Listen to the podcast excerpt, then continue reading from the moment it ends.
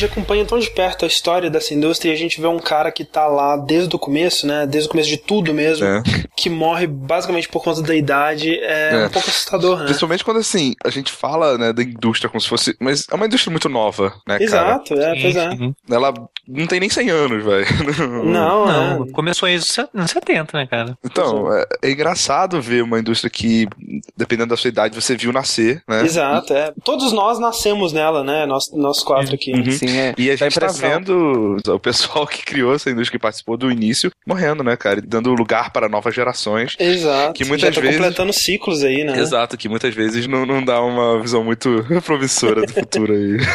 É, dá a impressão que, que um pouco da indústria morre quando um desses dinossauros da, da indústria morre, Pois né? é. Então, é, esse podcast é uma, uma pequena homenagem nossa a um dos caras mais importantes, né? Se não o cara mais importante para a indústria do jeito que a gente tem ela hoje, que nos deixou aí no dia 19 de setembro de 2013, senhor Hiroshi Yamauchi, que foi o presidente da Nintendo de 1949 até 2002, cara, é muito tempo. Muito tempo, velho. E também é uma, uma homenagem a todos os nintendistas que ouvem o nosso podcast falam que a gente não dá valor o suficiente à Nintendo. Então aí, É verdade, aproveitem. aproveita. Eu sou o André Campos Eu sou o Ricardo Dias. Eu sou o Eduardo Sushi. Eu sou Eric Seika. e esse é o 42º Dash Podcast do Jogabilidade.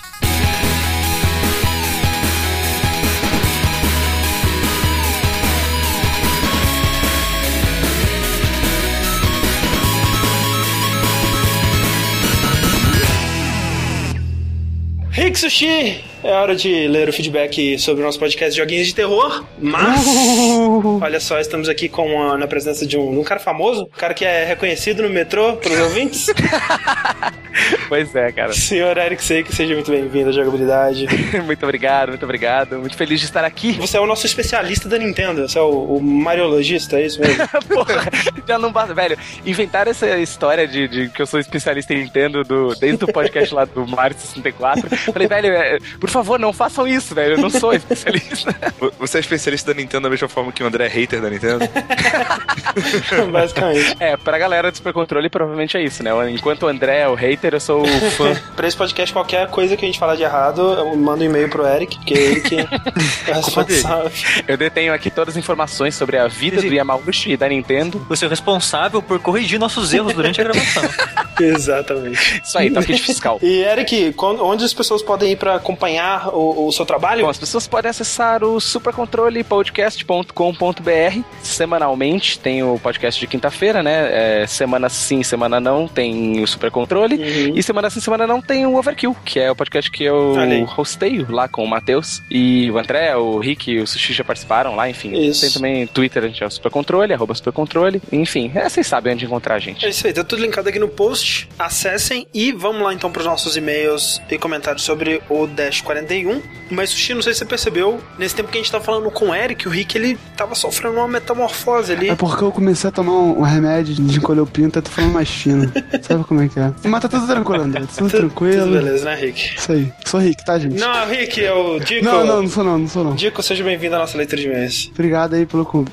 Convite entre aspas, né? É, não, a gente chamou, gritou assim, por favor, a gente precisa de alguém. Deixar a janela aberta e já sai entrando, que se foda. tipo isso. Mas então, olha só. Tá, o primeiro comentário que eu tenho aqui então é do Bruno, arroba Brunurd. E ele disse o seguinte: Eu sou hashtag Team Sushi. Aí. A partir do momento que você sabe que vai jogar um jogo de terror, não existe nada de surpreendente nos momentos de susto e na possível morte do seu personagem. Acho que essa tensão funciona bem com jogos que estão fora do contexto, como Gone Home, onde tudo pode ser assustador porque você não está esperando nada. Outro ponto também é que eu acho que o medo de perder todo o progresso em um jogo ou perder todos os itens coletados numa dungeon sem save ou checkpoint, ia ser um medo mais verossímil, porque realmente existe um perigo de perder é, alguma coisa de um. Tem algo que realmente está em risco, né? E isso alinhado a recursos de itens escassos ainda é melhor que uma série de sustos, na minha opinião. Acho que isso, esse segundo parágrafo dele aí, eu acho que é, é- é meio que resume o porquê que eu acho Dark Souls o jogo mais assustador de todos os tempos. Na época que eu tava jogando o Dead Space, numa placa ruim que rodava ele no low, Aham. eu ainda me cagava toda vez que eu abria ele e tal. Pois é, cara, não, eu discordo completamente do primeiro parágrafo, porque, tipo assim, é, eu, eu- eu imagino que talvez o Sushi ele pense um pouco parecido com ele, né? Sim, é,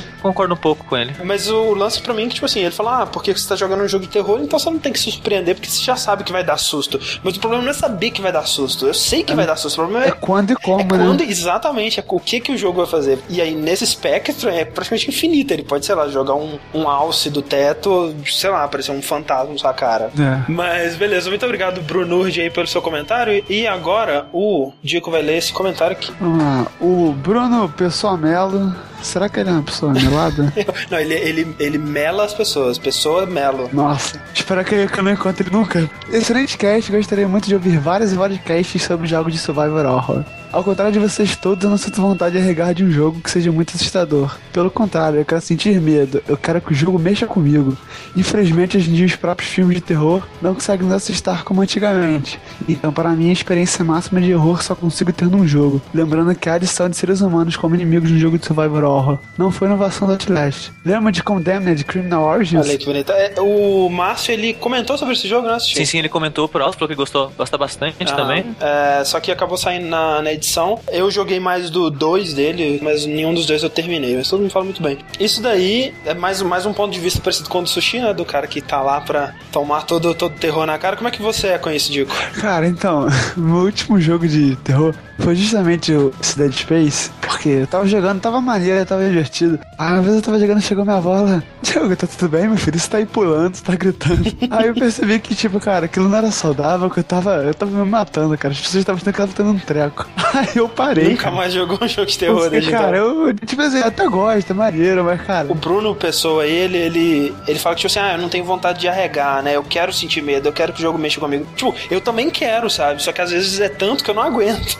Então tem que parar por um tempo e. Às vezes quer dizer todas as vezes? Todas as vezes, basicamente. é. Muito obrigado, Bruno Pessoa. Para de melar as pessoas assim, desse jeito. Respeite o espaço privado delas. E. Próximo comentário da área The Shane. Aham. É The Shine? Como é que fala isso? Acho que o Deschain é do Torre Negra, né? O sobrenome do sujeito lá. Assim como o Majin, eu tenho uma relutância gigantesca com jogos de terror ou qualquer coisa que dê susto, por isso passei longe de Outlast. Mesmo assim, não consigo conter minha fascinação pelo mesmo porque, cretinamente, eles parecem ter melhores histórias. Até fiquei meio decepcionado com esse dash porque estava querendo saber exatamente o que estava acontecendo em Outlast, porque todas aquelas coisas estranhas estavam acontecendo e o que aconteceu no final do jogo. E não posso porque tenho pavor do jogo. Inclusive, assisti a primeira parte do streaming que o Majin estava fazendo e acho que me assustei tanto quanto ele naquela sala escura com um cadáver que cai de ponta Ela viu o inicinho. Tem, olha só, se você quiser ver como termina o jogo, tem o final também do, do Outlast. Foi, eu joguei em streaming, ou, sei lá, as últimas três horas do jogo, não sei. E, assim, eu vou te falar que a gente não fez spoiler justamente porque não é uma. Tipo, tanto a do Outlast quanto do Machine for Pigs, do Machine for Pigs é um pouco mais interessante até.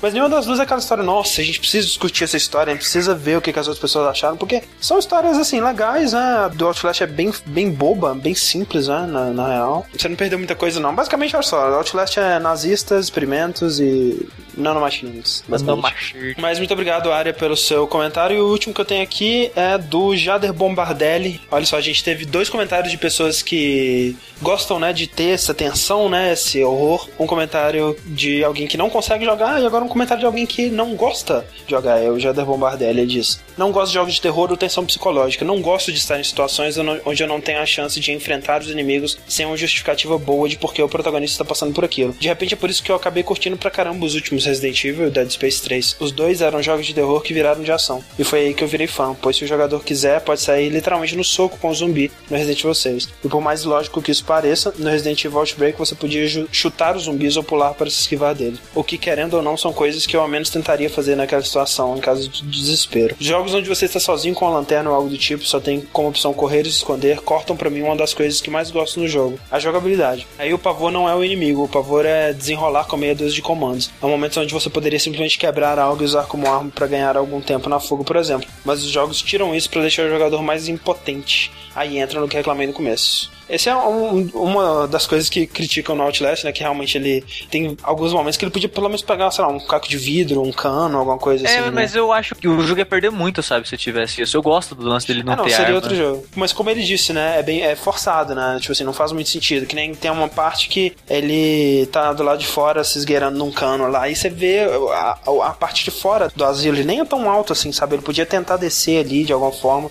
Mas não, ele vai e volta pra dentro e tenta. É, o Outlast acho que sofreu eu mais com isso do que o Amnesia, por exemplo. A Amnesia eu consigo entender, sabe? É um monstro, uma parada bizarra, desconhecida, sabe? É. Quem que vai ter coragem de sair na cara, na mão com aquilo, sabe? É, mas mesmo assim, né, no caso do, do Amnesia, é, você vê, ele vendo um relance de alguma coisa bizarra, ele voltava pra sala e pegava aquelas armas que estavam na parede, alguma coisa assim, né? Bem, bem forçado mesmo. A única coisa que eu discordo do Bombardelli é no que ele fala de que esses jogos eles tiram a jogabilidade, né? E eu acho que ele tá confundindo aí jogabilidade com combate, né? E os, esses jogos Sim, eles oferecem outros tipos de jogabilidade, né? Que é exploração, que é você fugir, você se esconder, né? Isso também conta como jogabilidade. Uhum, depende da fragilidade.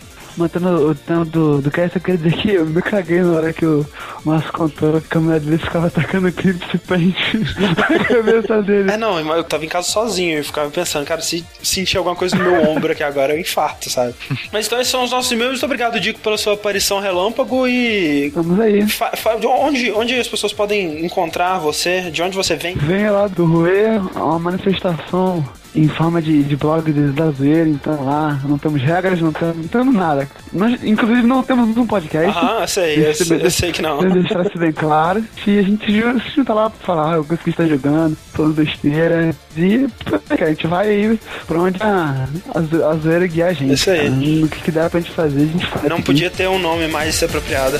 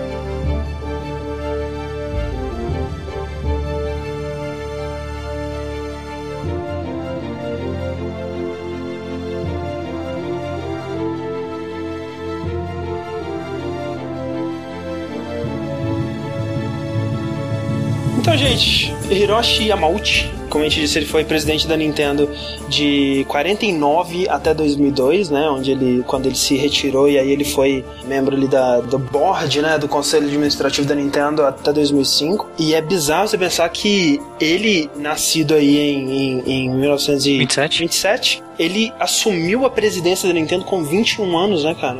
E é bizarro mais ainda você pensar que ele ficou quase 30 anos sendo presidente da Nintendo antes da Nintendo se tornar alguma coisa. É muita perseverança, né, cara?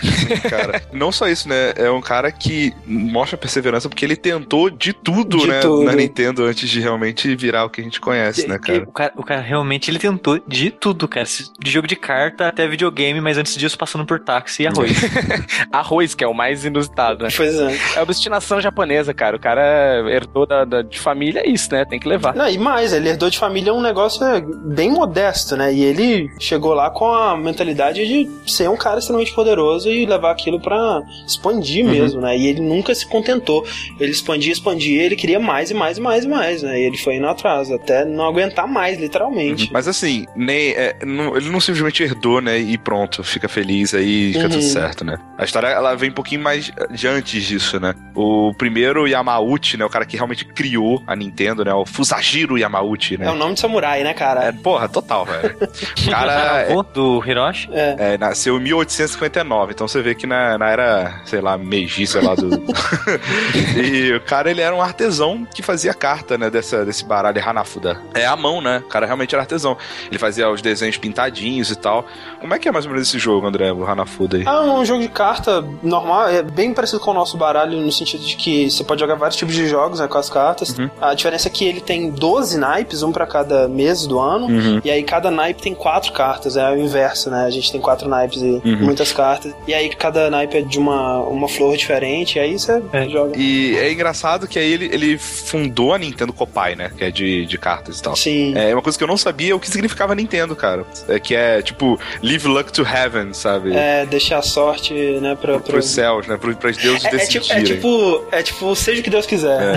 Mas eu tenho uma interpretação diferente, né, cara? Quando eu leio Leave É. Luck to Heaven ou, ou Deixa a Sorte para os Céus, né? Deixa a vida me levar. É, não, eu imagino, eu tenho, uma, eu tenho uma- uma interpretação que é tipo, deixa a sorte pra quem pode controlar ela, né? Que são os deuses, e Sim. vamos fazer a nossa parte que não depende da sorte, né? Que é porrada, né? Vamos vamos É, pro trabalho. vamos, vamos trabalhar e o resto, né? É, tipo, já que você não controla a sorte, né? Deixa a sorte pros céus. E, e é engraçado, né? Que ele realmente, como o André falou, um negócio modesto, né? De cartas e tal. E o Fusajiro, ele não teve filhos, homens. Aham. Por causa disso, quem foi o segundo presidente da Nintendo foi o Sekirio Kaneda. Outro nome maneiríssimo. Também é. Tô todos, né? Nessa época. Kaneda! que foi o cara que se casou com a filha do Fusajiro. Olha aí. É interessante, né? Parecia uma maldição da, da família Porque o Hiroshi ele foi o primeiro, o primeiro garoto em, em três gerações, né? Desde o Fusajiro aí. Exato. Ele, ele, foi, ele é o filho já do Sekiro ou é o neto do Sekiro? Não, ele é o neto é, do né, ele é Sekiro. neto do Sekiro. Na verdade, o pai dele, mais uma vez, o Sekiryu, ele não teve filhos. E quem se casou com a Kimi, que foi a filha dele, foi o Shikanojo Inaba. E esse cara, depois de um tempo, ele fugiu, né? Ele fugiu de casa, ele abandonou a família. Foi, foi, saiu pra comer cigarro. É, Exato. Tipo, e, o, e o bizarro, Rick, ele só aceitaria um casamento se ele mudasse de nome, entrasse pra família Yamauchi e ele seria o sucessor assim que trocasse o presidente. Exatamente. Ele estava predestinado a ser o novo presidente da Nintendo. Sim. né? Aí a, a Nintendo, nesse meio tempo, ficou um pouco maior. É, ela cresceu bastante na época da, da Yakuza com a máfia, né? Porque os mafiosos jogavam muitos jogos de carta. Isso. E- então- Eles que popularizaram, né, o- bastante o jogo de carta deles. Sim, sim. E pra manter o jogo justo, eles abriam um baralho novo, né? Todo, todo jogo. Então, pro cara que cria carta, é excelente. E nessa época aí, a Nintendo já era fácil a maior produtora do Japão de, de cartas, né? O que não é grande coisa, assim, se você parar pra pensar, né? Não é uma empresa gigantesca. Ela A Copag. Acho que a Copag é até um pouco mais, enfim. E, e não é um mercado gigante, né? É um mercado É, que, exato. mesmo você dominando, você não é uma empresa bilionária. é muito específico, né, cara, o que você tá fazendo. E o problema é que, assim, esse nosso querido amigo Inaba, né? Ele que é o pai do nosso herói Hiroshi Yamauchi. Sim. Só que ele fugiu, né, de casa. E sumiu. E sumiu, né, mano? Botou 10 na pata do camelo, ó. meteu o pé. Com isso, o nosso amigo Hiroshi, ele foi criado pelos avós dele. Sim, sim, O é que a mãe, ela, tipo, morreu. Ficou bolada com isso, ela ficou meio zoada, saiu de casa também e deixou o filho pros pais dela criar, né? Aham. O, o Kaneda, o, o Sekiryu lá e a mulher dele criaram o Hiroshi. E quando eles, eles criaram, eles estavam já, tipo, dominando a Nintendo lá com mãos de ferro, né, deles lá. É uma empresa de tradicional japonesa e tal. E o Hiroshi, ele também foi criado de maneira tradicional, né? Então, Sim. eles cobravam pra caralho o moleque, né? É daquele, daquela educação japonesa, né, que a gente conhece. E pra piorar, o moleque cresceu sem pai, né? Criado pelo, Aham. avô e pela avó. E com uma, uma educação mega restrita, tudo restrito. Então, naturalmente, ele ficou meio rebelde, né? Depois de E pior, né, cara? Quando ele tava adolescente, aconteceu o quê? Segunda Guerra, né? Uhum. Sim, Segunda sim. Guerra. Adolescente, sim, 12 anos, né, cara? Quando começou a Segunda Guerra, até, ele não tinha idade pra lutar ainda. É, ele chegou, o que ele chegou a fazer foi trabalhar nas fábricas, né? Ele, ele trabalhou por um tempo nas fábricas e contribuiu da, da maneira dele é, pra pô, guerra. imagine um moleque de 12 anos trabalhando na fábrica também. Já É, você imagina o é. quanto que o volume que se devia acontecer na época, né? O desespero do pessoal. É, ainda mais pro Japão, que é um país que, que eh, tinha poucos habitantes, é uma ilha, né? Exato, pois é. Alguém eles tinham que colaborar de alguma forma, né? E ele ficou lá em vez de, de estudar, enfim, de fazer os outros, cumprir os outros planos dele na vida. É, e logo em seguida, assim, quando a guerra acabou, né? é, o, o presidente da Nintendo, né, o Sekiro, Isso. na época ele adoeceu, né? Teve um derrame. Teve derrame, exato. Ele ficou, ele ficou incapaz de continuar na presidência e a única pessoa que ele tinha pra, pra substituir ele ali era o, o, o Hiroshi, né? Uhum. E aí ele chamou o Hiroshi conversar com ele, ok, ó, eu devo morrer daqui a pouco, você é, vai ter que assumir a Nintendo. E o Hiroshi falou, eu assumo, mas eu quero ser o único membro da família é, na Nintendo. Você vai ter que demitir qualquer outro familiar que tenha, porque eu não quero que ninguém questione por que, que eu tô aqui. É muita cena do que o Bill, né, cara? Exato.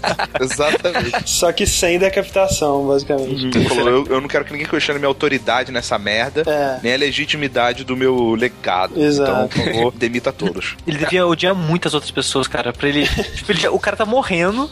Esse, esse aqui é o que eu trabalho pra você, então? Então demite todo mundo da família que eu quero ser o único nessa porra. Ele já tinha problema familiar também, né? O pai dele abandonou, Pois é. foi por avós rígidos. É normal que o cara não, não queira realmente trabalhar com ninguém da família, né?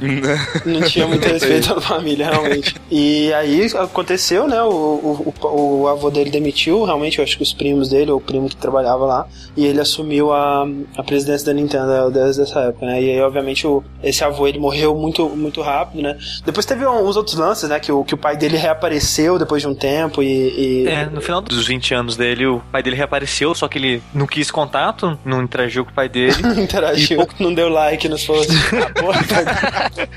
e pouco tempo depois o pai dele morreu. É, e isso afetou ele, né, cara? Estranho. Que aí sim ele. É, eu achei, eu achei isso bizarro, porque tudo que eu fui vendo dele, que ele, ele sempre é uma pessoa muito séria, muito rigorosa, muito rígida. Sim. E ele parece inabalável pelas coisas, pelos relatos que eu vi dele.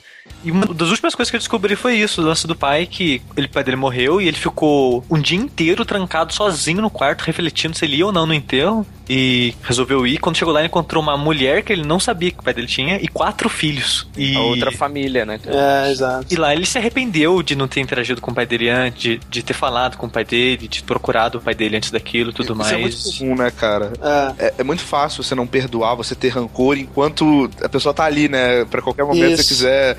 Depois, né, velho? Bate aquele porra, valeu a pena? E aquela coisa, né? Pelo menos quando o cara, o, o pai tava sumido, podia ter sido qualquer coisa, né? Podia estar vivo, podia estar morto, você não sabe, né? E aí quando você tem a certeza, né, de que tá morto mesmo já era, aí é outra coisa, né? Aí ele perdoou o pai dele e desde então começou a frequentar o, o túmulo do pai dele com frequência, assim, em época de aniversário, de morte, ou Aham. coisa do tipo assim. É, aí é fácil, né, cara? O cara já morreu, é fácil perdoar, né? É, pois é, tem isso também.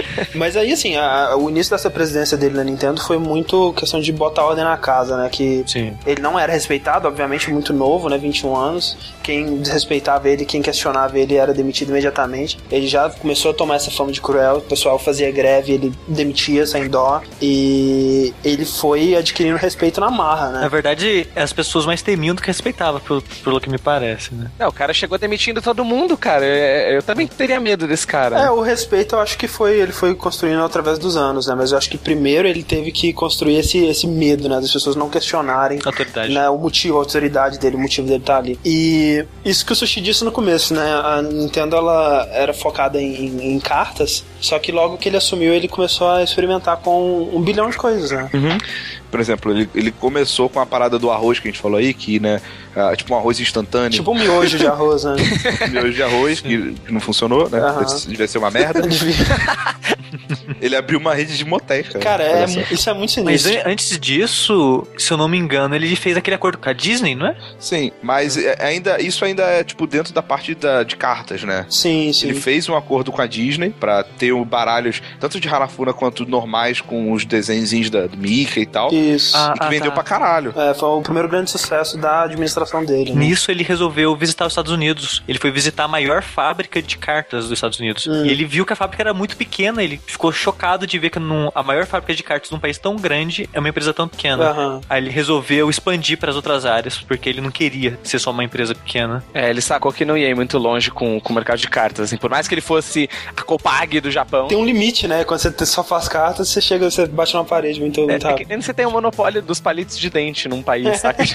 você pode ser a maior fábrica de palitos de dente, mas. É, não é grande coisa, né, cara? Depende do país, né? Mas, mas assim, é, o que eu acho engraçado é que ele foi expandindo pra coisas que ele tinha algum conhecimento, algum interesse, né, cara? Sim. E ele tinha essa fama de ser um pegador, um bom vivão, um boêmio aí. Juan. Casado, né? Mas a, a mulher dele sabia que ele passava a noite nos bordéis aí e tudo mais. Aliás, isso isso é uma coisa bem comum na família do cara, É. né? Parece que casamento arranjado, velho, dá nisso. Uma das ideias dele foi realmente criar um, um motel da Nintendo, né?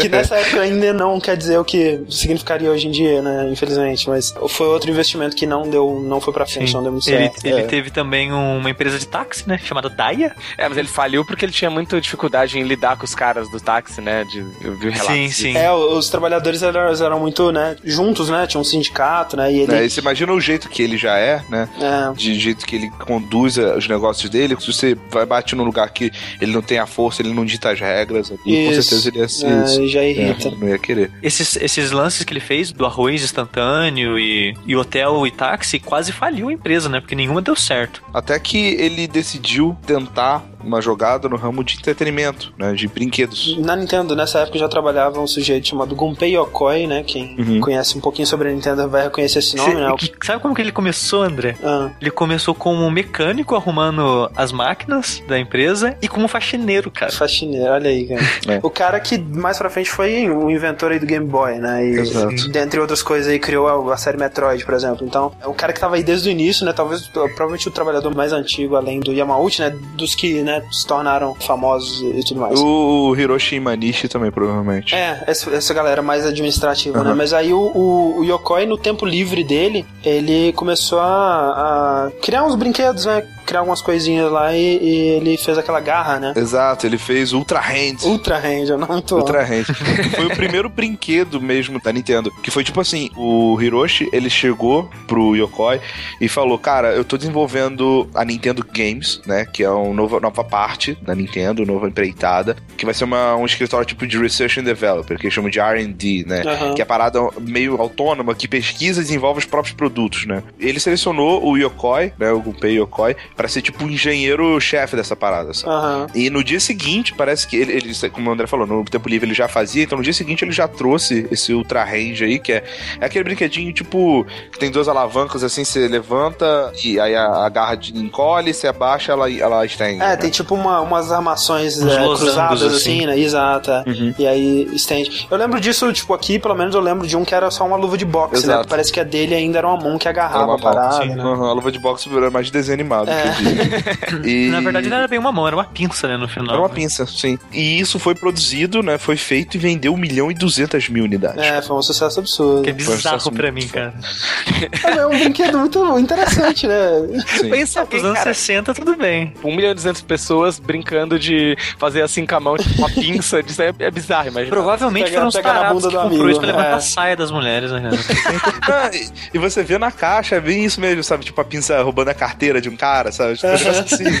É pra brincar mesmo de, de zoeira. E assim, o, o Gunpei, a partir daí, ele ficou meio que nesse cargo de, ok, você vai sentar aí e pensar em brinquedo maluco pra inventar, né? Uhum. É, outra coisa que foi um grande sucesso dele, esse, alguns anos depois, em 69, foi o Love Tester, né? Uma, uma paradinha muito boba e que foi um sucesso muito grande, muito mais pela ideia, pelo conceito do que pelo funcionamento, né? Que era, um, era uma paradinha que as duas pessoas seguravam com uma mão e eles davam a mão com a outra, né? E aí o, o- a paradinha, ela calculava com o imã lá qual que era a compatibilidade das duas pessoas, né? É. Obviamente, né, cara? Não tinha nada a ver, não tinha nada científico nem nada. Mas é, funcionou muito bem porque o Japão ele tem essa, muito essa cultura das pessoas muito reservadas. E foi uma, um motivo pra eles terem essa brincadeirinha de encostar um no outro, né? E de quebrar o gelo e, e tudo mais. E é, fez muito sucesso também. É desculpa pra pegar na mão das menininhas, né? Pois é, exatamente. É isso aí. E, e é interessante também porque esse foi o primeiro brinquedo, né? Primeiro produto da divisão lá do Nintendo Games que era eletrônico. E assim, o- ele tomou gosto, né, por essa área de, brin de brinquedo e entretenimento, até que ele, o Yamauchi, ele viu o potencial dos videogames, né, que ele viu pela primeira vez o Odyssey, do Ralph Baer, né, e ele trouxe o Odyssey pro Japão, né, ele licenciou o Odyssey e vendeu pra Nintendo no Japão. E nisso ele começou a ver o potencial daquilo, né, do videogame, do, do entretenimento eletrônico ali. Sim, sim. Primeiro ele licenciou, né? Depois ele lançou o próprio console. Foi um daquelas milhões de cópias, né? Do, do Odyssey e coisa do tipo. Os clonezinhos de Pong. Sim. É o- Color TV Color Game Game, 6. É. Fez várias versões, né? Tipo o telejogo, né? Que você mudava e tinha vários joguinhos diferentes, mas todos basicamente iguais no fundo. e a Nintendo teve um bom sucesso com essa nova empreitada de jogos eletrônicos, né? Aham. Então o Yamauchi ele decidiu que aquele era um bom caminho pra Nintendo seguir, né? E decidiu investir mais recursos focar mais em começar a criar as próprias coisas da Nintendo nesse meio, né? Exato. Então o Yamauchi começou a juntar essa galera que ele já tinha lá, né? O, o Yokoi, ele tinha aquele o Emura, o Takeda, né? Que são os três grandes engenheiros que a Nintendo tinha nessa época. E ele dividiu a Nintendo em, em três equipes de R&D, né? De Research and Development. Um era o do Yokoi, o dois era do Emura, o três era do, do Takeda, né? O do Emura e do Takeda meio que se focavam no hardware, enquanto o Yokoi ele, ele era mais a parte criativa dos jogos e tudo mais. Exato. E nesse meio tempo, a Nintendo, cara, ela já teve um gostinho de, de certas coisas. Ela já tentou entrar no ramo dos arcade. É, ela né? fez bastante jogo de arcade, né? Os primeiros nem são tão lembrados assim, justamente porque não foram sucessos tão grandes, né? Foi o suficiente pra fazer eles continuarem nesse ramo, mas o pessoal ainda tava começando, né? Eles estavam aprendendo ainda. E, e nessa brincadeira que eu vejo que trabalhar pra esse cara devia ser uma merda, sabe? Porque eu não digo nem uma merda no sentido de, sei lá, não, não- não dar frutos no seu negócio, mas é porque ele realmente era um daqueles chefes que cobravam demais, sabe, das coisas. É. Uma coisa que ele reparou depois é que lá fora, nos Estados Unidos, tinha uma empresinha pouco conhecida né, chamada Atari, não sei se você já ouviu falar, Opa! é, e Magnavox, que estavam começando a fazer consoles, na verdade. Não é tipo um negocinho que tem dois jogos, Sim, assim. sim. Isso já mais pra metade, final dos anos 70, Isso, né? já mais pra frente. Ele, na verdade, era uma plataforma, tipo um microcomputadorzinho, que você trocava os cartuchos e os jogos mudavam. E o, o Hiroshi chegou pro pessoal de R&D lá deles e falou, olha, eu quero fazer um, um produto igual, só que eu quero que ele custe três vezes menos e que e seja duas vezes mais forte, mais poderoso, sabe? Se virem. Basicamente, né? Se, se fode aí, sabe? É foda, né, cara? O Yamauchi, ele era um cara muito, né, muito severo, muito rígido, muito exigente e tudo mais, mas ele entendia o que, que você precisava pra você ter um sucesso, né, nesse ramo. É, ele focava muito na criatividade, né? Ele sabia que a parte criativa, você não podia interferir com ela. Exato. Ele era o cara que ia lá quando o jogo tava pronto, ou quando o protótipo do jogo tava pronto, e jogava. Na verdade, ele não jogava, André. É, ele via, né? Ele via sim, sendo sim. jogado. Ele, ele jogou o videogame uma vez na vida e odiou. É. Ele não gostava de videogame, mas gostava. entendia o que as pessoas queriam dele. É, ele é uma parada muito intuitiva, né? Porque ele realmente não jogava, mas ele ia lá, ele via o jogo sendo jogado e falava, tá uma merda, ou tá ótimo, continua assim, eu desisto de- dessa ideia. Só que antes disso não, sabe? Ele deixava os caras criarem soltos ali, porque ele sabia que essa parte da criatividade era muito importante. Aí que entra o negócio que o Rick disse que devia ser ruim de trabalhar nessa parte, porque ele fazia esses três times de R&D disputarem. disputarem entre si. Olha que filha da puta que o cara é, cara. Ele chega, os três disputam. O melhor ganha e eu faço. E o resto se fode, sabe? É, com certeza ganhava bônus o time que ganhasse. Exato. É, é é aquele lance que você tava falando, né? No começo era medo, nessa altura já era muito respeito, cara. Sim. Eles tinham muita vontade de impressionar ele, porque pelo que eles dizem mesmo, né? Se você é, fazia algo que ele não gostava, era o inferno. Você era humilhado ali e tudo mais. Mas se você fazia algo legal, é, cara, era o céu, né? Então, é, os caras eles se esforçavam muito mesmo pra se superar e, e, é, era uma maneira estranha, né? De, de incentivar essa criatividade com a competição. eu né? acho muito maneiro, muito hostil, sabe? Você criar essa, essa briga, essa rixa Aham. entre os seus funcionários. Eu, pessoalmente, É. não gosto de trabalhar nesse tipo de... de Nossa, de- Deus de- competir com pessoas do seu próprio trabalho, sabe? Ah, essa hostilidade, hein? É, hostilidade. Chega a ser muito semelhante a, a lógico que essa comparação já é batida, mas com o que o Steve Jobs fazia É, na Apple. Exatamente, Exatamente. cara. Eu É. estudando sobre Hiroshi, cara, toda hora vinha na minha cabeça o Steve Jobs, sim, sabe? sim. Até principalmente a parte que, que, que ele diz, né, que artistas são muito mais importantes para o desenvolvimento de um jogo do que programadores, Exato, né? Que os né? bons jogos são feitos por artistas. Exato. Ele diz isso, isso é muito Steve Jobs, isso, né, cara? O cara é, é um, dá pra traçar um paralelo legal aí com Ah, e, e você vê a cultura japonesa, essa cultura de empresa, de que você é só um, um pedaço né, na engrenagem, sempre muito forte. E a Nintendo foi uma das primeiras empresas a, a dar valor pro cara criativo, né? O cara que, que era uma força criativa ali dentro, né? Aham. E o Hiroshi Yamauchi, ele gostava muito desse controle que ele tinha é, sobre as coisas. Ele sempre foi, ele sempre gostou muito de ter o controle sobre tudo que estava acontecendo, né? Uhum. Ele nunca gostava de deixar nada na mão de ninguém. To- Todo jogo que era lançado pela Nintendo, ele que aprovava se ia sair ou não. Exato. Como, né? igual todos os brinquedos, tudo, tudo da Nintendo, ele que tinha que Passava aprovar. na mão dele antes. É. É, e aprovava sozinho, tipo, se ele achava que devia sair, ele não perguntava pra mais ninguém, Ninguém, assim, ah, é. será? Tipo, aprovava e ponto final e lançou. Não tinha segunda opinião. né? Isso até mais ou menos o meio, do meio pro fim do NES foi assim, né? Pois é, ele só perdeu o controle quando não dava mais, quando a parada tava gigantesca, né? Uhum. Mas é, nessa época ele tava precisando de mais gente pra criar, né? E ele perguntou ali entre os, os empregados, né, se alguém recomendava alguém e tudo mais. Ah, tem esse, esse filho aqui do, do amigo meu, rapaz muito bom, muito criativo. E aí mandou o menino lá, menino assim, tímido, mas sorridente, né? Menino feliz. Um, um rapaz que gostava de brincar no jardim da casa dele. É, esse daí. Uh, Shigeru Miyamoto, nosso amigo. Shigeirão. Shigeroso. Shigeru. Chega. ele, ele foi lá e assim, o, o o Hiroshi ele já meio que contrariado, porque o, o Miyamoto ele era um desenhista, né? Muito criativo. E o, o, o Yamauchi ele tava querendo um programador, né? Ele não tinha por que contratar o Miyamoto, ele não tava precisando de outro artista naquele momento, né? Até ver o sorriso do Miyamoto. Mas aí o Miyamoto ele começou a tirar é, um monte de, de coisinha que ele tinha feito, né? Um, um, um cabide que tinha a pontinha no formato de um elefante, né? E tinha a trombinha, que era o ganchinho. E aí ele tinha uma- mostrou uns, uns rascunhos de um despertador, que tinha um parque de diversões em cima, umas paradas assim. Caralho, cara, que despertador gigante, É, né? e o Yamauchi ele ficou muito interessado, né? É, é- é estranho porque o- ele nunca admitiria, né? Mas porque ele praticamente não teve infância, né? Ele meio que cresceu na guerra e teve esse espírito de, de- de muita pressão na vida dele desde, desde criança. Ele meio que manteve o espírito de crianção dentro dele, bem reprimido assim lá no fundo. Mas tem esse lance, né? Que, que ele tinha essa intuição muito grande pra brinquedo e pra jogo. Porque quando ele via algo que era criativo, algo divertido, ele meio que ficava maravilhado, né? Ele, ele, obviamente nunca perdia a pose, mas ele se interessava muito, né? E vendo o que, o Miyamoto mostrou pra ele ele, ele imediatamente contratou pela criatividade, né? E nem precisava do Miyamoto naquele momento. Provavelmente a melhor coisa que ele já fez, né, cara? Nossa, velho. Com certeza. Putz. O Cara, eu queria ter a intuição do Yamauchi, velho. O É. cara tinha. Cara, era é foda, cara.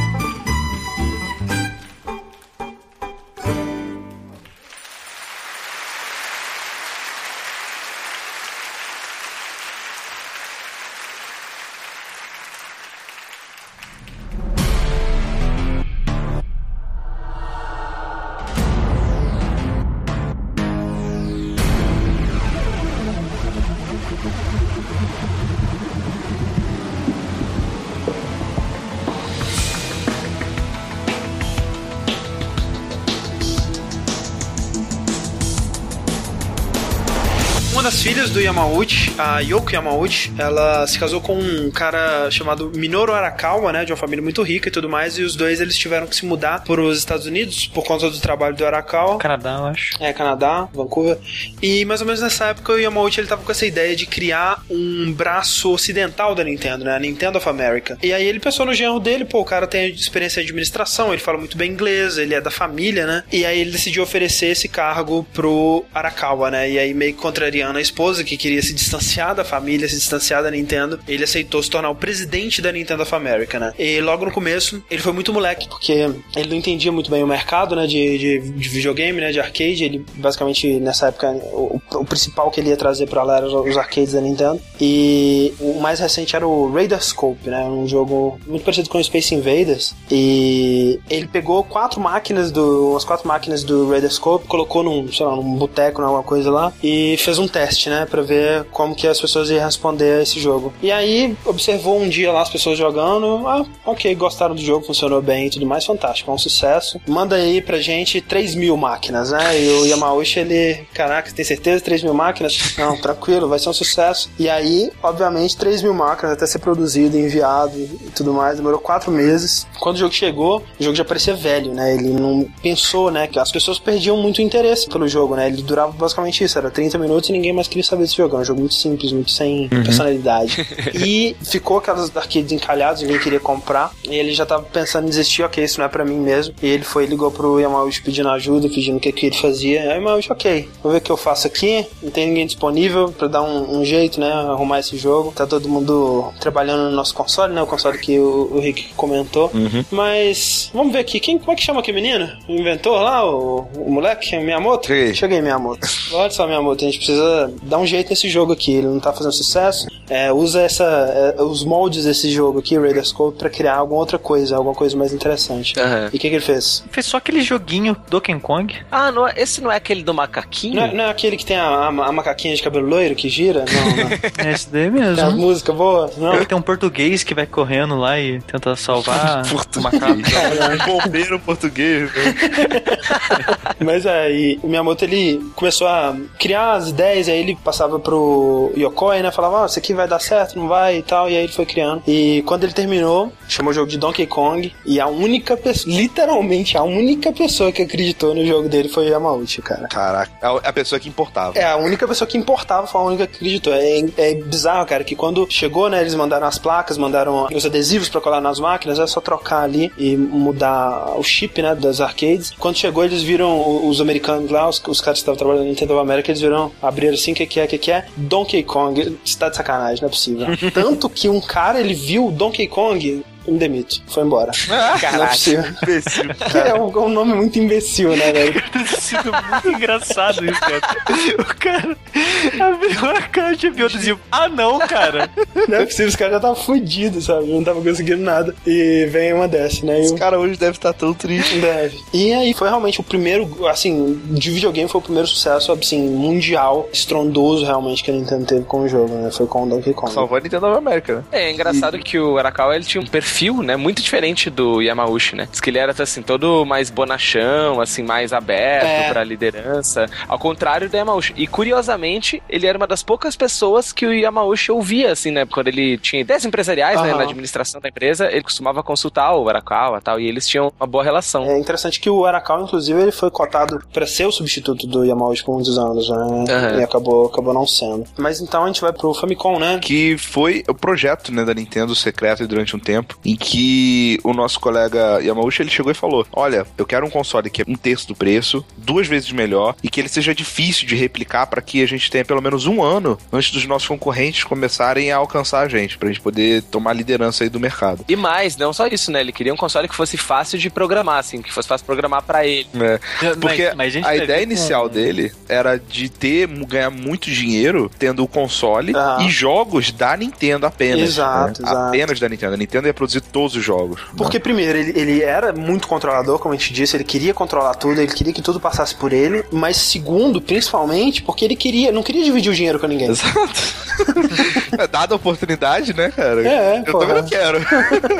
e eles chegaram à estrutura lá de um videogame que tem dois chips, né, principalmente, um CPU lá e outro que é o PPU, né, que é tipo um. GPU, só que bem mais rudimentar. E até que dá uma visão boa de como o Yamauchi ele acreditava né, nesse projeto, é que ele tinha que arrumar um parceiro para poder pegar esses chips, né, produzir esses chips para ele, para poder produzir o, o- o console e tal. E ele queria um preço muito, muito baixo em cada O chip. mais baixo possível, Porque né? ele queria manter o custo do console baixo. Exato. E uma primeira empresa, né, que teve parceria com ele foi a, a Ricoh. A princípio, eles aceitaram trabalhar com a Nintendo, mas eles não aceitavam o preço, que eles queriam 2 mil ienes por cada chip. É, que é o que? 20 dólares. E, cara, eles não queriam esse preço. Aí ele chegou e falou: Olha, a gente vai fazer um negócio onde a gente vai comprar 3 milhões de chips com vocês em dois anos. Aí, pra você fazer o preço bom pra gente. O que é um absurdo se você pensar que o TV Game lá vendeu um milhão, sabe? Aham. Tipo, cara, ele tava acreditando pra caralho que ia dar muito sucesso, sabe? Pra variar, né? Confiando na intuição dele, que pelo menos até então já tinha provas de que funcionava, né? Outra coisa muito importante do desenvolvimento do Famicom pro Yamauchi é que é, ele sabia também que o console ele era só a maneira de, de entregar esses jogos, né? Que a peça mais importante também eram os jogos. Exato. Então ele, ele fez duas coisas muito inteligentes. Primeiro, ele construiu o console de forma que o console continuaria meio que imutável no hardware dele, né? Não ia ter como atualizar o console, né? Até porque se atualizasse o console, alguns jogos iam deixar de funcionar. Mas ele fez de uma maneira que os, os jogos pudessem ter é, atualizações dentro do, do jogo, né? Dentro do cartucho, né? Para poder é, aproveitar novas tecnologias que iam surgindo ao longo dos anos. E outra coisa que ele fez muito inteligente foi pegar o Miyamoto e colocar ele para liderar uma quarta equipe de Research Development, né? Acho que é o, o R- o RD4, que foi daí que saiu, né? Mario, Zelda e sequenciazinhas de Donkey Kong e tudo mais. É, e, e foi nessa ideia de console, que você vai ganhar dinheiro e tal no- no- nos jogos, é que ele também conseguiu convencer os retailers, né? A galera que revende, revende os brinquedos, revende os consoles, a apostar na ideia também. Porque pra eles, valia muito mais a pena você pegar um produto mais caro e ter uma margem de lucro maior do que você pegar um, um produto que é tão barato que é difícil você, você vender ele, né? A um lucro bom. Sim. Até que nasceu, né? Fez ué, lá, o Famicom dele. o, o- o nosso querido Famicom. O que vocês acham do visual do Famicom? Vocês acham, o que que vocês você, prefere o, o NES ou o Famicom? Cara, eu acho que eu prefiro o NES. É, eu pessoalmente prefiro o NES, mas a ideia, né, do Famicom, né, que é o Family Computer, né? Aham, olha aí. Ele é de, é de ter uma aparência de brinquedo mesmo. É, a ele a é ideia mais- é ser um produto voltado pra crianças. Desde a época que eles começaram a fazer brinquedo até jogo de carta, o foco da empresa era muito em entretenimento familiar, onde a família toda podia brincar junto. Olha quem diria, nem parece a Nintendo de hoje. Nossa. É, e é engraçado você ver essa- essas origens, né? Que você É. entende, né, cara, a filosofia da Nintendo hoje em dia, né, pra algumas coisas. É, e essa é uma fortíssima, né, cara, do Yokoi, inclusive, que é, é de falar assim, olha só, o forte da Nintendo não é fazer tecnologia de ponta, é fazer uma tecnologia usando o melhor que a gente tiver, mas a um preço acessível, que é muito a Nintendo hoje em dia, né, o Wii ele não é o console de, de ponta, né, de... Tem uma de- entrevista do Hiroshi Yamauchi de 2004, na época da E3, parece. Aí ele tava falando as opiniões dele e ele disse que acha ridículo as pessoas investirem tanto dinheiro evoluindo hardware se as pessoas não, pre- as pessoas não precisam de mais gráfico, elas só precisam de jogo bom. Aí ele falou que o próximo console dele seria uma versão é, alterada do GameCube. Que foi o que aconteceu, né? Foi o que aconteceu. E tá muito certo, né? O- tá muito certo. pessoal- não, assim, não, não necessariamente o rumo da Nintendo, mas tá muito certo o fato de que, né, é muito mais importante o jogo, né? O pessoal reclama hoje em dia da nova geração é que tá, tá mais bonito, né? Mas não tem nada aí que a gente não podia ter atualmente já também, então... É, talvez se a Sony seguisse isso com o PlayStation Vita, né? Mas enfim. O Nintendo, o, né, o Famicom, então, ele foi lançado, né? E a, a Nintendo ela teve um sucesso gigantesco. Ela se tornou, com o Famicom, a maior empresa de jogos do mundo, né? Naquele momento ali. É, mas no início foi meio complicado, né? Porque a versão original do Famicom, a primeira que saiu, ela tinha um probleminha no, no, nos chips lá, que tava Aham. travando os jogos. E foi um desespero fudido, porque imagina, cara. É. Depois de todo esse investimento, tá dando pau, o nego tá reclamando, o nego tá ligando. Caraca, o cara foi mó frio falou: não, recall, manda trazer tudo. É, ele mandou trazer tudo, né? Que o pessoal tava falando assim, ah, a gente pode esperar quem reclamar, e aí quem reclamar a gente vai lá e conserta e tal. É. E o Yamauchi não, recolhe tudo, cara. Recall em tudo e ajeitou. E mesmo assim arriscando, né, cara? Porque tinha aquele lance que ele falou, né? Ah, a gente tem que lançar rápido, porque daqui a pouco vai ter alguém que vai fazer algo parecido, né? Exato, exato. E arriscando isso ainda, esse tempo, esse tipo de vantagem que ele tinha, ele preferiu fazer o recall. É, e se eu não me engano, foi uma época de muitas vendas também, né? Sei lá, Ah, Natal, é. assim. Mas ele gastou milhões pra poder É, é. consertar tudo e mesmo assim foi um sucesso, cara. É, é, é bizarro, né? O, o Famicom, no auge dele, a Nintendo, ela tinha 95% do mercado de videogames do Japão, Sim. cara. É uma parada absurda, né? Assim, é, é Isso tipo. aqui é monopólio, né? E do mercado de games, né, velho? É. Porque na real, isso representa, sei lá, tipo, um terço da população do Japão tem a porra do, do, do negócio, sabe? É, é um número absurdo. Deu tão certo, inclusive, né, cara, que eles não estavam conseguindo suprir a demanda, tanto de jogos novos, né, quanto de, de jogos no mercado mesmo, produção de jogos. E o Yamauchi, ele queria, gostava muito do controle, queria provar o que poderia ou não poderia ser lançado, mas ao mesmo tempo ele estava muito desesperado com isso, né, porque se a gente não conseguir suprir essa demanda, eles vão procurar em outro lugar, e a gente não quer perder esse consumidor, né. Exato. Então ele teve que abrir a mão do orgulho dele e deixar outras pessoas fazerem os jogos, né? Deixar third parties. De pares, exato. Licenciar produção. O que, realmente, como o André, foi uma, uma mudança grande, mas nem tanto, né? Porque a- ainda através do licenciamento, ele ainda era muito controlador. A princípio, eram pouquíssimas empresas que poderiam fazer, né? Ele não, ele não liberou pra muita É, gente. ele, Se não- inicialmente liberou meio para as empresas mais tradicionais, né? Capcom, Konami, a Hudson e tal. Exatamente. Se não me engano, eram só quatro mesmo, né, no início. Ah, E, e era um, um esquema meio complicado, porque no início, no início mesmo, a Nintendo, ela produzia os cartuchos, né? aham. E o cara, ele produzia só o jogo e ele comprava os cartuchos da Nintendo. Era uma parada muito absurda, mas, né, o Yamamoto falava, se vocês não quiserem, vocês não precisam. Ninguém tá obrigando vocês a publicarem com o Famicom, né? Mas é, se vocês quiserem publicar, vocês vão ter que dar 20% do lucro pra gente Uhum. e vocês ah, é, vão ter que comprar pelo menos 30 mil cópias com antecedência, né, desse jogo. Cara, isso, isso é muito absurdo, cara. Olha, sinceramente, isso no Brasil hoje nunca passaria, tipo, Não, em em qualquer lugar do mundo. regras de, de, de monopólio aí, de, de, de ordem econômica, jamais, cara. Isso é muito absurdo. Porque assim, é a Nintendo que produziu o cartucho, você não podia produzir o cartucho, né? exato. Então, a Nintendo ela tinha a fábrica dela, ela tinha a fila dela de produção, então assim, vamos supor, o cara passava um inferno, porque ele poder, se ele produz, mandasse produzir muito e o jogo não vendesse bem, ele tinha um prejuízo muito grande. Mas se ele produzisse pouco e o jogo fosse de sucesso, ele tinha que esperar na Chegar fila de novo. pra comprar os cartuchos. Pra comprar mais. Então, e sabe, sei lá, quando que a Nintendo vai poder produzir, sabe? Então era um inferno, velho. Mas assim, quem reclamava? Ninguém tinha como reclamar, porque era um absurdo o sucesso do Famicom, né, velho? A, a Hudson, o jogo mais vendido dela tinha vendido 10 mil cópias, velho. O primeiro jogo dela no Nintendinho, que nem é um jogo memorável nem nada, vendeu um milhão, velho. É, esse acordo, André, nem é tão absurdo assim, porque se parar pra pensar, a Nintendo era praticamente a publisher da época. Uhum. E ela cobrava 20%. Publisher hoje em dia cobra no mínimo 30%. Mas, Sushi, ela cobrava 20% das vendas, mais o material pra produzir o jogo. Entendeu? É. E, e tipo- detalhe, e só ela produzia os cartuchos que ela vendia. É, pois é, e a publisher ela tá investindo no projeto, né? Geralmente ela tá financiando o projeto inteiro, porra. A Nintendo só tava ganhando, cara. Eu, eu acho, eu acho muito absurdo, sim, isso aí. É, eu não acho tão absurdo assim, não. Outra coisa, cada cartucho, se a empresa, por exemplo, se a Capcom fosse produzir o cartucho por conta própria, ela ia pagar um dólar por cartucho. Pra Nintendo, ela pagava dois dólares por cartucho. Então ela vai pra comprar 30 mil cópias, pagando o dobro ainda. E, e, e tem aquele detalhe, né? Que não tem como comprar menos de tal quantidade. É que o lance é que a Nintendo ela falou assim: nossa, já que a gente não vai poder ter o controle de qualidade, pode ser que venha muita merda. Mas se vier merda, a gente já vendeu 30 mil cópias mesmo, então tá de boa. Pra gente É. não estamos nem aí, né? Pode ser uma merda que for, a gente não tá É, nem é aí. tipo cobrar 100 dólares pra você se cadastrar no Greenlight. É pra ter certeza que você tá sério naquilo. É. Mas isso é importante também mostrar como que isso é complicado pra developer que não é, já não é grande, né? Porque você tem uma empresa que tá vendendo lá, sei lá, 10 mil unidades, 50 mil unidades e tal, mas você não consegue entrar na Nintendo, porque você não tem dinheiro pra pagar adiantado Isso. tudo, sabe? E é, um- é meio que fazendo um monopólio pra manter quem é grande dentro do controle e impedir que surjam novos, entendeu? É, e aí você tem gente que era.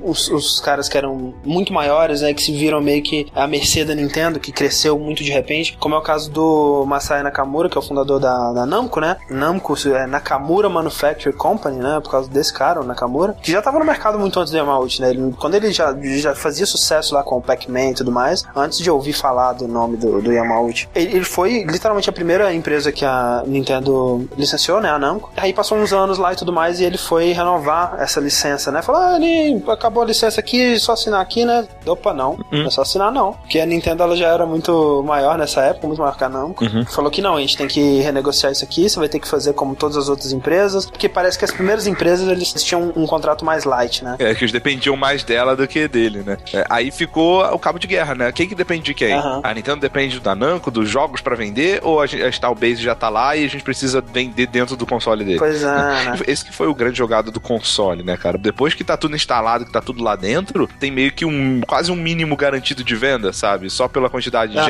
gente. pois é. Então você precisa disso. vai- acaba que vai comprar, independente do que É, seja. e né? cria dependência, né? Porque, sei lá, 40% do lucro da Namco era de jogos da Nintendo, sabe? Se não for mais. E aí você vê, né? O Yamauchi, ele é, tava um pouco se fudendo, sabe? Ele, Ah. O cara reclamou do monopólio no jornal, ameaçou processar. Ele falou, ah, ó, se você não deixar, eu vou desenvolver jogo pra SEGA. O Yamauchi, SEGA? O que que é isso, né, cara? O que que é SEGA, né, velho? O Yamauchi, ele chegou e falou, olha, isso é um mercado livre, né? Se você quiser competir, você cria sua própria empresa e vende os jogos nos consoles dela. Ah, ninguém tá te obrigando a vender no, no meu console, cara. Seja feliz, né, cara? É. E aí o Nakamura, ok, ele voltou com a aba entre as pernas, aceitou o contrato deles, né? Porque, velho, 95% do mercado, velho, não tem como. Cara, a Nintendo é muito uma empresa do mal, cara. É muito É, imperialista, muito, cara. cara. E Yamauchi, ele é, um, ele é praticamente um Yakuza, né? Tipo isso, cara. O cara, ele, ele é o Judge Dredd da- dos games, tá ligado? ele prende, ele executa, ele julga, né? Tudo. com, com tudo isso, como eu tinha falado, é difícil pra uma companhia pequena começar a produzir pra Nintendo, né? E a Nintendo, pra impedir que pessoas criassem sem que comprassem os cartuchos com ela e tal, eles começaram a, a criar é, codificações nos cartuchos e mudava de tempos em tempos pra impedir que cartuchos Ah. oficiais é, funcionassem. Isso era uma preocupação muito, muito grande mesmo do Yamauchi, cara. Jogos piratas era uma parada que deixava ele maluco, sabe? Ele era, cara, ele é o control freak master do universo, cara. Ele tinha que ter o controle dele. Ele não admitia que fosse de outra forma. Exato. E essa empresa, a Hacker Entertainment, né? O nome, né? Já tava mal intencionado pelo nome. Pois é, ela conseguiu quebrar os códigos e tal e começou a, a produzir joguinhos em escala menor, 10 mil, 50 mil cartuchos. Ela fazia o cartucho, ela fazia o jogo e ela vender por correio, né? Então ela meio que Sim. totalmente à margem da Nintendo aí. É, joguinho, inclusive joguinhos adultos, né? Joguinhos de putaria, com nudez e a porra toda. Né? Exatamente, joguinhos que. E, e que é engraçado, porque a Maucha ele permitia violência, Uhum. mas não permitia putaria. Aquela violência da família, né? É, violência familiar, né, cara? Isso aí tudo bem. Da putaria não pode. Disse o cara que fez um motel, né, cara? Olha a hipocrisia Pois aí. é. E foi o maior cliente dele mesmo. Que ele queria É. controlar que só ele podia ver putaria, né? E esses caras eles fizeram essa, essa produção e vendendo poucas unidades, mas tendo um lucro bom, porque eles não tinham que pagar porra nenhuma pra Nintendo, né? Uhum. Simplesmente vendiam e tal. É engraçado que você falou, né? Eles vendiam por correio e tal. E eles faziam anúncio nas revistas de videogame da época, né? E bastou um telefonema, né? Da, da Nintendo. Olha só, o senhor Yamauchi, ele tá insatisfeito com isso aí, né? Olha, olha que máfia, velho. Olha É. que máfia. A Nintendo não tem nada a ver com. Assim, nada a ver entre aspas, né? Que máfia é justamente disso. Ela chegou numa empresa separada, né? De, de revista, né? Que faz. E o que que dava dinheiro pra revistas de games? Falar sobre jogos da Nintendo, né? Sim. Porque era o que todo mundo Era jogava. o que tinha. é. Tinha. Então, Yamauchi ligou lá falou: olha, esse cara que tá anunciando aí não aceita mais anúncio dele. Aí eles, cara, eles cortaram os anúncios do cara, até acho que já tinham sido pagos. É. Tá ligado? Foda-se, né? Olha isso. É, e tipo, foda-se, não vou mais anunciar você. Foram lá na, na Nintendo, tipo, Pessoalmente. desculparam. É, chegou uma filinha de cinco sujeitos, assim. Desculpa contrariar a Nintendo dessa forma, nós não sabíamos e nunca mais isso acontecerá. Nós não iremos anunciar produtos É. desse tipo, não sei o Por que. favor, não, não queremos acordar com a cabeça de cavalo na nossa cama, né? Tipo, É, melhor do que ameaçar a sua vida é ameaçar tirar o seu dinheiro. É. Outra história que eu acho muito maneira é aquela do Hank Rogers, né? Hank Rogers é um cara que ele foi um dos responsáveis aí pra trazer o Tetris, né, ao ao mundo, digamos. E inclusive a história, ah, cara, a história do Tetris eu não sei como é que não tem um filme sobre ela, porque é uma história muito, muito foda. A história do Rick Rogers é legal. É, muito legal. E, mas assim, né, como é um cast focado em Yamauchi, a gente só vai falar um, um dos aspectos dessa história, que é o Hank Rogers, ele era 4 dan em Go, uma parada assim. Go, né, o jogo de tabuleiro milenar lá do Japão. E ele queria publicar o jogo de Go que ele tava desenvolvendo no Famicom, né, só que ele era, como o cara que o Rick disse, o cara que não tinha dinheiro pra comprar os 30 mil, né, ele era uma empresinha muito pequena. E aí ele descobriu que o único hobby, na real, do que o Yamauchi tinha era Go. Ele era 7 em Go, né, ele era muito avançado, ele era um excelente jogador, exímio jogador de Go. E aí ele mandou uma carta pra Nintendo desafiando o Yamauchi pra uma partida de Go. É porque parece que tipo tinha o clubinho da galera que joga Go, sabe? Isso. E, e através desse clubinho ele conseguia contato, porque ele também era, ele era alto no dan dele, sim, né? sim. Então é. ele podia tipo mandar uma carta interna e aí o, o Hiroshi ele leu essa carta e no dia seguinte ele aceitou já a parada, Isso. sabe? E aí ele foi lá jogar Go contra o Yamauchi, ele obviamente perdeu, né? Mesmo se ele fosse melhor, ele teria perdido, não tem como É. contrariar o cara. Aí na hora que ele sair de lá, Yakuza mata ele. E nisso ele conversou lá, falou do jogo de Dan e o, e o Yamauchi decidiu. Assim, gostou do cara, né? Eles conversaram lá. É, é mais gostou dele do que acreditou no jogo mesmo, né? E, e deu o dinheiro, né, pro cara. Olha o que, que o cara pediu, velho. Ele chegou pra irmão e falou: Olha, eu não tenho dinheiro. Você tem como bancar os cartuchos pra mim e eu só faço o jogo e você publica? É. E o cara falou: Ah, tá bom. Imagina se o Hank tivesse ganhado o jogo. É. Será que isso teria acontecido? Não, tá. Não, provavelmente não. É, vai, vai saber, né? Talvez o Yamauchi ele ia achar ele muito mais foda. Caraca, ganhou de mim, né? É, sei. É, Pena que não deu certo, né? O jogo. É, no fim das contas o jogo ele acabou não sendo lá essas coisas. e- Mas abriu caminho pro que foi ser um dos jogos mais vendidos do Game Boy, né? O Tetris. Isso aí. É, porque depois de um tempo ele começou a trabalhar mais de perto com o Ronushi, né? E ele acabou mandando ele lá ser o embaixador do Tetris. O, o hora ele fala um, um nome diferente. Agora É- ele é falou Hiroshi, Hironushi. Antes ele tinha falado Yamaoshi. E a Marcha? Falei Yamaosha? Yama- Sensacional. É um remix, cara, na minha cabeça, desculpa. desculpa se eu penso assim.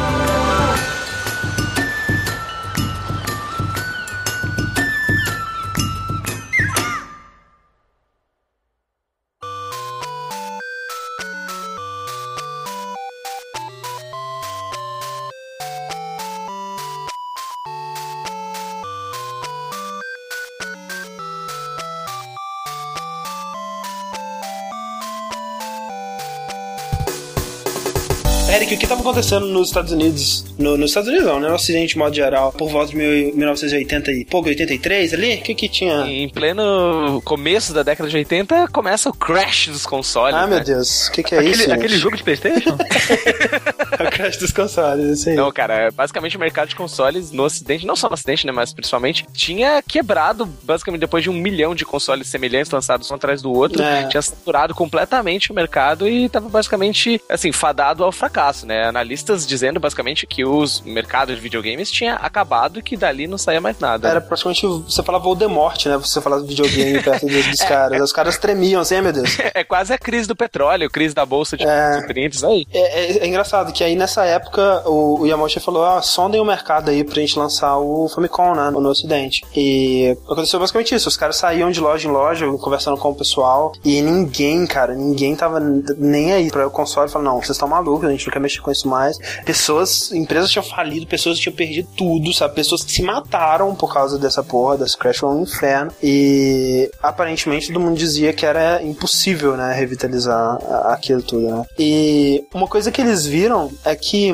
o mercado americano, o mercado ocidental, ele não estava saturado, né? Ele estava saturado de coisa ruim. E no, no, fim das contas, né, essa é outra história, na verdade, que não tem tanto a ver assim com o Yamauchi, mas é, vale dizer que em 1990, uma de cada três casas norte-americanas tinha um Nintendinho, né? Então, na cultura americana, é, Nintendo foi por muito tempo bombril, né? Era, era o que você usava para falar de videogame, né? Ah, vamos jogar o um Nintendo. É, né? você tem o um Nintendo na sua casa, né? Não era um Exato. Videogame. Só que, ao contrário do Japão, que as paradas são meio que na honra, né? E as empresas elas, elas aceitam ser né, monopolizadas e, e, a porra toda nos Estados Unidos não era bem assim, né? O pessoal começou a se preocupar, né? Que, que esse monopólio começou a assustar. Onde que estavam as companhias americanas para concorrer com a Nintendo, né? O que que estava acontecendo nisso aí? E uma coisa que deixou muita gente revoltada foi em 1992 quando o Yamauchi ele tentou comprar um time de beisebol, né? Ah, sim, o time Seattle Mariners? É, a, a Nintendo, né, Nova América, ela, a sede dela era em Seattle, né? Sim. O time tava falindo e a pessoa que tinha ofertado para comprar o time queria tirar o time de Seattle e levar para Flórida. É. Só que o time não queria sair de Seattle. O, o, sen o senador entrou em contato com a Arakawa perguntando se ele conhecia alguém no Japão, da Nintendo do Japão, que compraria o time. Ah. E a Mauchi se ofereceu para comprar. E o bizarro é que ele, ele nem gostava de beisebol. ele, ele nunca, viu, nunca foi no jogo dos Marines, né, cara? Nunca.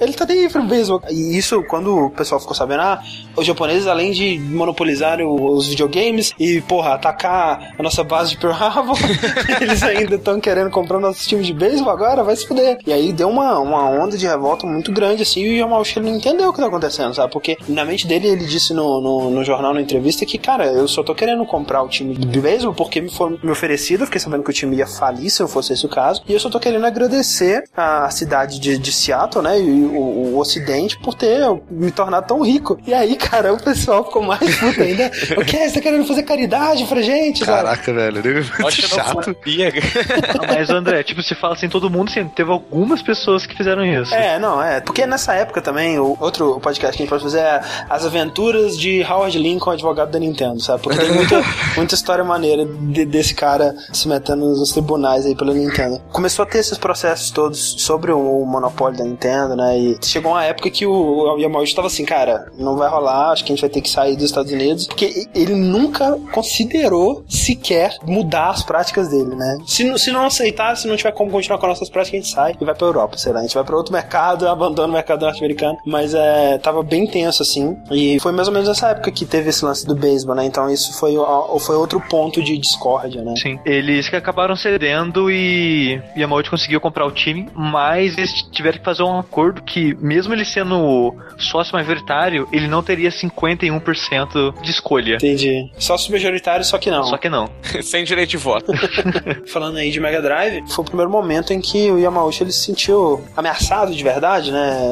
Mesmo que de leve, né? Uhum. O Mega Drive tava ali arranhando o tornozelo dele, assim. É uma mosca voando incomodando ele. Exato. Um dos primeiros erros do Yamauchi foi não se apressar o suficiente para essa nova geração do Mega Drive 16 bits e tal. E por isso ter chegado depois dele, né? E ter sofrido um pouco com isso. Mas antes disso, ele tinha cometido talvez o maior erro dele, o erro que iria assombrar a Nintendo para sempre. Hum. Ele tinha feito um acordo antes disso com a empresa, uma empresa japonesa muito grande, que inclusive era a empresa que fabricava o chip de áudio do Super Nintendo, né, do Super Famicom, uma empresa chamada Sony. eles tinham feito um acordo lá, um contrato, e, e essa é outra coisa bizarra do Japão, que o, o contrato, ele é né, um contrato que no ocidente poderia ter o que? 60 páginas, no Japão tem 7. E aí fica uma cláusula lá de boa fé, uhum. basicamente. Uhum. De que se surgirem problemas ou desavenças, a gente vai se reunir para conversar sobre isso, né? Fizeram esse contrato onde a Sony ela fabricaria o chip pro Super Nintendo e a Sony cuidaria de um, de um aparelho com CD, né? Com CD-ROM pra Nintendo, que seria esse, esse, aparelho. Teria o slot do Super Nintendo, ele rodaria os cartuchos do Super Nintendo, e ele teria também um drive de, de CD, de CD-ROM, que rodaria os jogos multimídia, e esses todos seriam da Sony, né? Os- esses jogos seriam fabricados pela Sony, seriam licenciados pela Sony, os lucros desses jogos todos iriam para a Sony. Só que esse foi um acordo feito, tipo, em 89, sabe? A, a Nintendo, ela, o Yamauchi, ele não tinha percebido ainda qual seria a verdadeira importância do CD. Foi só lá por volta de 91, 92, assim, que ele foi perceber no que, que ele tinha se metido. E ele percebeu que aquele acordo que ele tinha feito com a Sony ia deixar a Sony meio que usar a Nintendo para obter o lucro dela e a Nintendo não estaria no controle. Pela primeira vez na história, a Nintendo não estaria no controle. Isso Yamauchi achou, assim, impossível, isso não vai acontecer. E, e, assim, e a Sony ela ia anunciar esse produto na CS, né, que é aquela feira de eletrônicos, que ia acontecer em, um- em algumas semanas e tal, e a única maneira que a Nintendo ela viu de impedir que ela anunciasse o projeto e para dar tempo deles conversarem e reverem esse contrato e voltarem atrás e, e tudo mais, foi fazer de última hora uma parceria com a Philips. É. A Nintendo ela fez uma parceria com a Philips, onde a Philips ela fabricaria um acessório de CD-ROM para Nintendo e a Nintendo publicaria alguns jogos no console dela e tudo mais. E o único motivo dela ter feito isso, ela não tinha o menor interesse em do acessório da Philips, ela não tinha o menor interesse em produzir jogos pro CDI. O único motivo que ela fez isso foi para anunciar isso primeiro e humilhar a Sony. Uh, nossa. E nessa humilhação, a Sony ela, ela não ia anunciar uma parada que ela. Ah, mas a Nintendo disse que vai fazer com a gente, mas ela anunciou já que tem parceria com outra empresa, né? E aí a, a Sony ela não anunciou a parada. Que. Qual que seria o nome dessa parada que a Sony ia anunciar, gente? Eu não sei. Eu sei que era PlayStation X, mas eu não sei se na época da Nintendo era isso já. Era só PlayStation. Ah, é? Olha só. Era a mesma coisa?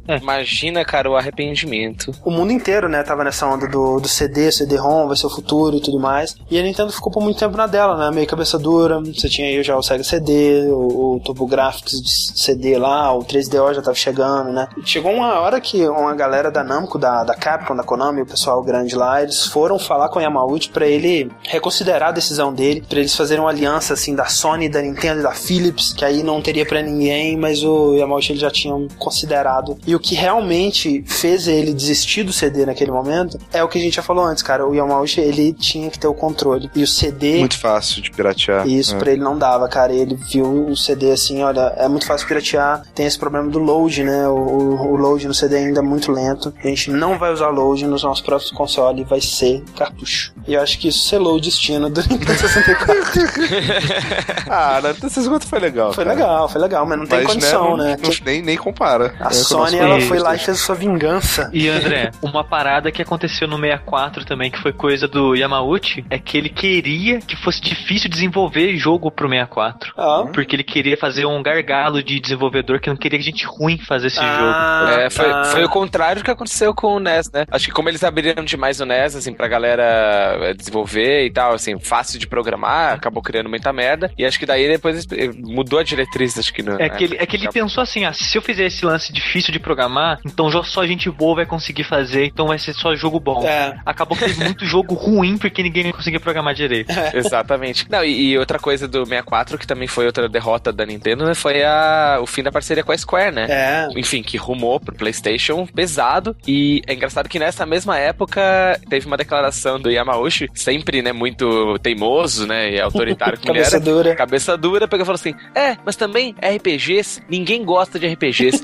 RPG é pra gente deprimida que fica fechado no quarto jogando jogo É solitário. pra assim. otaku, né? É, pra Tipo otaku. Cara, Cara, mas eu como, admito como é que que. o cara fala um negócio desse, sendo que o Dragon Quest foi uma das paradas mais, que mais vendeu na vida no. Porra, Dragon Quest Cara- era, era, era o quê? Tipo, era 40% das vendas do Nintendinho num dado momento, né? É, mas ele falou, cara, e ele ainda falou que os jogos como Dragon Quest e Final Fantasy eram bobos e sem graça, assim.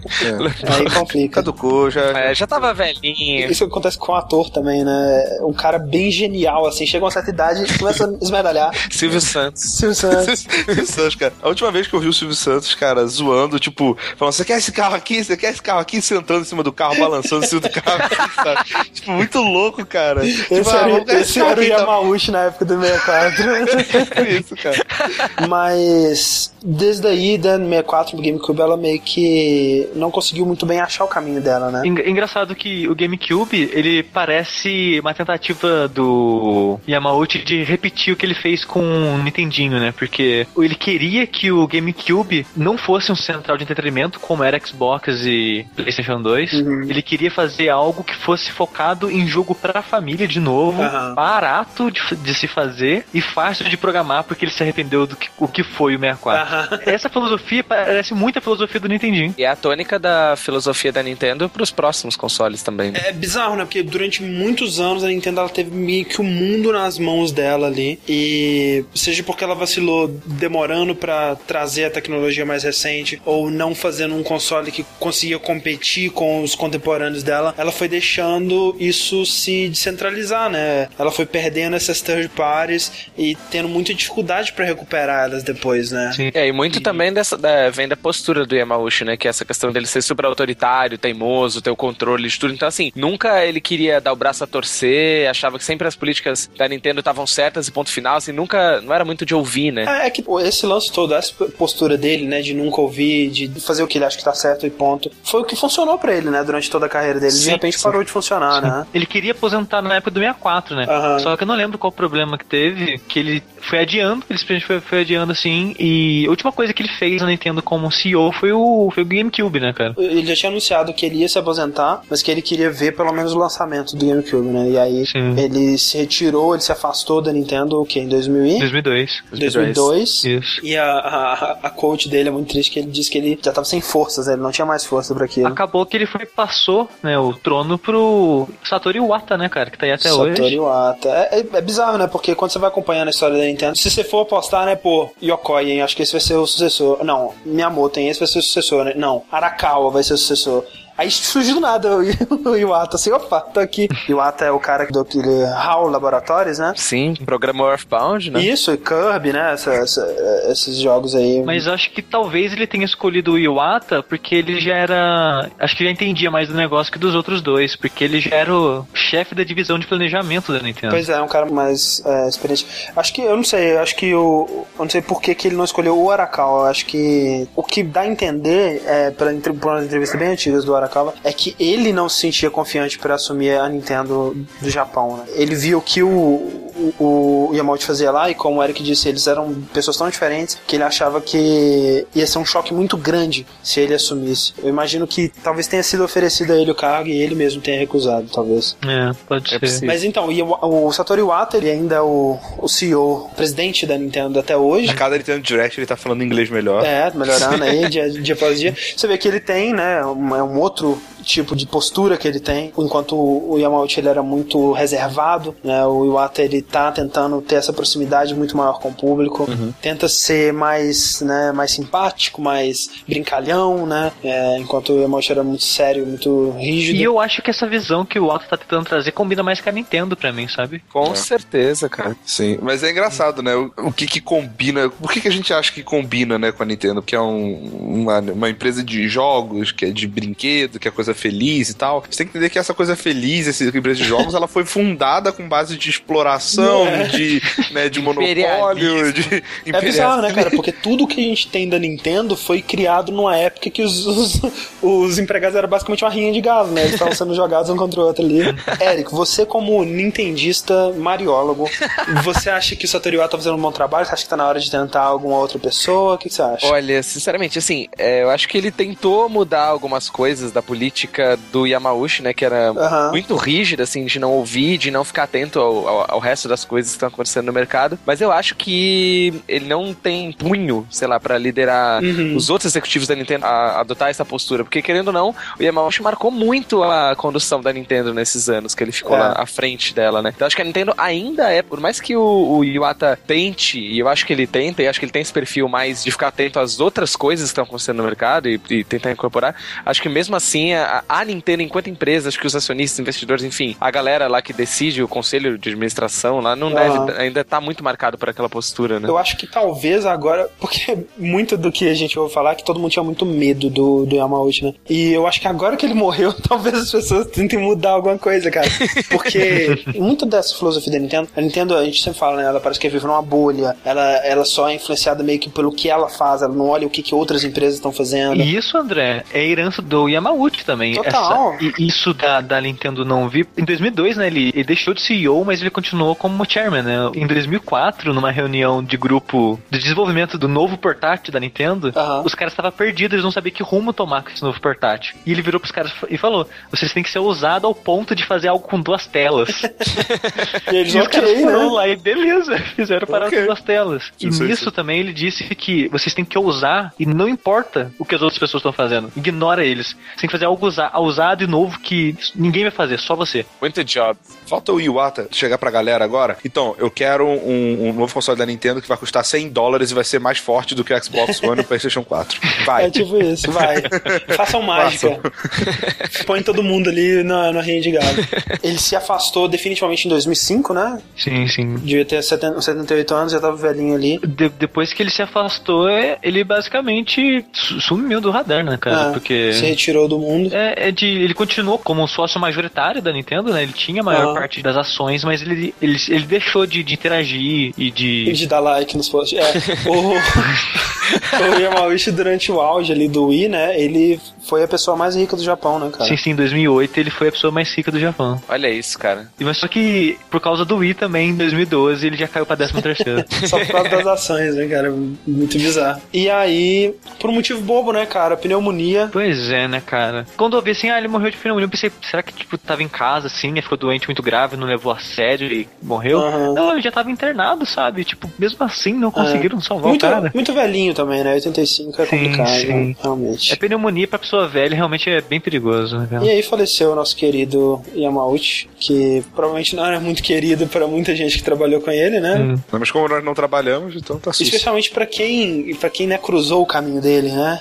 e desafiou ele. Certamente essa ele não é querido por essa pessoa, mas acho que a gente comentou um pouquinho sobre isso no Vértice, mas é difícil você dizer assim, ah, se esse cara não tivesse feito o que ele fez, a gente não teria nada disso e tudo mais. A gente provavelmente teria, né? Porque alguém faria, eventualmente alguém faria algo parecido e a gente, no fundo, a gente chegaria em um lugar parecido também, né? Mas Mas foi ele. foi ele, né, cara? Foi ele que fez e fez tão lá atrás, né? O, o que ele começou, começou tão no começo disso tudo que a gente tem hoje em dia que é meio que inimaginável como que seria diferente se ele não tivesse feito, né? Se ele tivesse continuado no baralho. Eu, eu sinceramente, cara, eu não sei se, se, a, se a indústria seria tão poderosa assim. É, não sei. É muito difícil, né? Ele construiu um império muito forte, né? Essa ideia de uma grande empresa de games dominando um mercado, né? E que ele só foi ser desafiada com a SEGA, mais ou menos, mas realmente só foi ser desafiada com o PlayStation. Aham. É, é uma coisa que partiu dele, né? Esse- essa ideia de, de, de poucos Sim. players dominando o mercado. É, é uma filosofia muito sinistra que ele tinha era que é, nesse mercado só existe espaço para uma empresa forte e todas as outras fracas. Né? Quase isso hoje em dia, né? É Duas fortes e. E a Nintendo Olha aí que sacanagem, não. Olha a mancada. Não, cara, portáteis estão aí pra isso. Então, Sim, aí, verdade. tá. Mas é outro mercado, eu considero outro mercado. Hoje, é, hoje em dia, eu acho que nunca teve tão equilibrado, né, velho, quanto, quanto é hoje em dia. Eu acho que o futuro é a Nintendo aposentar de, de console, sabe? O Wii U ser o último console dela. E por mim ela poderia fazer tipo um celular focado em jogos, cara.